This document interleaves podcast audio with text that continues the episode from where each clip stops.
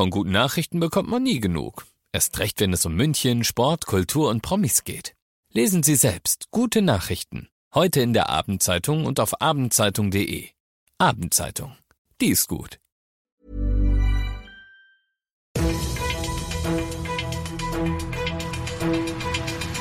95 5 Charivari, das München Briefing, Münchens erster Nachrichtenpodcast. Mit Christoph Kreis und diesen Themen. Die Stadt will Schluss machen mit der schlechten Luft am Mittleren Ring und München verbreitet Angst in Europa. Heute Abend rollt die FC Bayern Walze wieder. Schön, dass du bei dieser neuen Ausgabe wieder mit dabei bist. In diesem Nachrichtenpodcast, da kriegst du ja jeden Tag innerhalb von fünf Minuten alles von mir zu hören, was in München heute wichtig war. Das gibt's dann um 17 und 18 Uhr im Radio und natürlich auch im Nachgang überall da, wo es Podcasts gibt. Rund 140.000 Autos brettern am Tag über die Landshuter Allee. Damit ist sie der meistbefahrene Teil des Mittleren Rings. Und sie ist deshalb wenig überraschend auch die Straße in München mit den miserabelsten Schadstoffwerten. Die Konzentration an Stickstoffdioxid in der Luft dort gehört zu den höchsten unter allen innerstädtischen deutschen Straßen. Jetzt startet die Stadt einen neuen Anlauf, wieder die verpestete Luft. Zusammen mit dem bayerischen Umweltministerium und unter wissenschaftlichem Begleitschutz von gleich vier bayerischen Unis, darunter der TU München, werden an der Landshuter Allee ab November sieben säulenartige Filter aufgestellt. Erhoffter Soforteffekt durch die Luftstaubsauger bis zu 10% weniger Schadstoffe, die die Anwohner und die Umwelt dort abkriegen. Mittelfristig sollen noch mehr dieser Filter kommen, eventuell auch in anderen Stadtteilen. Langfristig aber hilft nur eins und daran hält man im Stadtrat schon auch fest. Die Abgase, die müssen weniger werden. Bis 2025, das ist das erklärte Ziel, sollen in München 80 Prozent aller Wege emissionsfrei mit dem Radl oder dem ÖPNV gemacht werden. Du bist mittendrin im München-Briefing und nach dem ersten großen München-Thema schauen wir erstmal auf das, was in Deutschland und der Welt heute so wichtig war. Die polnische Grenze ist aktuell die Schwachstelle. Die unerlaubten Einreisen nach Deutschland sind dort zuletzt sprunghaft angestiegen. Schuld ist allerdings weniger Polen, sondern eher dessen östlicher Nachbar Belarus. Dort ist Machthaber Lukaschenko, um es mit den Worten von Außenminister Maas zu sagen, Chef eines Schleuserrings. Er bringt tausende Menschen aus dem Irak, aus aus Syrien und aus anderen Krisengebieten ganz gezielt an die EU-Außengrenze und benutzt so, jetzt Zitat Innenminister Seehofer, Migranten als politische Waffe.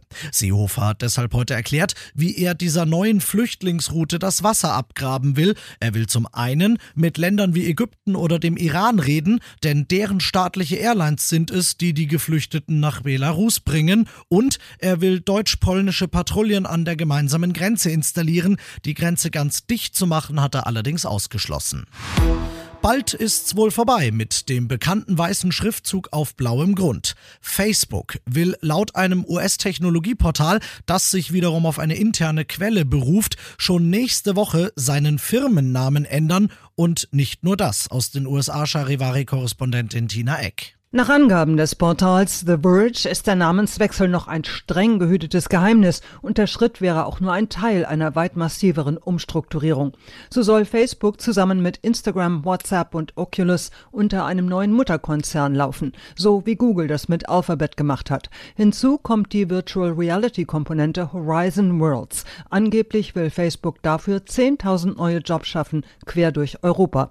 Als neuer Facebook-Name wird Meta heiß gehandelt aber alles ist noch Spekulation. Facebook kommentierte nicht. Und das noch zum Schluss. Die Bayernwalze, eine brutale Machtdemonstration.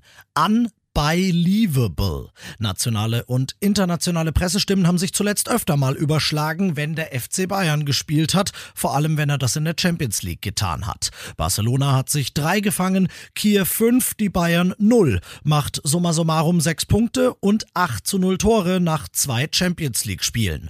Heute Abend soll der dritte Streich folgen, zu Gast bei Benfica Lissabon in eben jenem Stadion, in dem sich die Bayern vorletzte Saison Europas Krone aufgesetzt haben, haben, will Julian Nagelsmann von seiner Mannschaft nur eins. Am Ende geht es für uns darum, äh, uns durchzusetzen unsere Qualitäten auf den Platz so zu bringen, dass wir am Ende die drei Punkte respektive die neun in der Gruppenphase haben, dann haben wir eine, eine ja, sehr, sehr gute Ausgangslage. Wenn du die nächste Überrollung der Bayernwalze sehen willst, um 21 Uhr geht's los auf The Zone. Ich bin Christoph Kreis, mach dir einen wunderschönen Feierabend.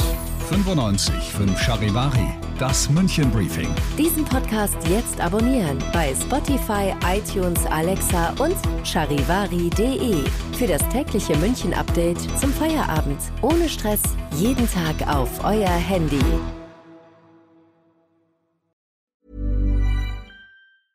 Mom deserves the best, and there's no better place to shop for Mother's Day than Whole Foods Market. They're your destination for unbeatable savings, from premium gifts to show-stopping flowers and irresistible desserts. Start by saving 33% with Prime on all body care and candles. Then get a 15-stem bunch of tulips for just $9.99 each with Prime. Round out Mom's menu with festive rosé, irresistible berry chantilly cake, and more special treats. Come celebrate Mother's Day at Whole Foods Market.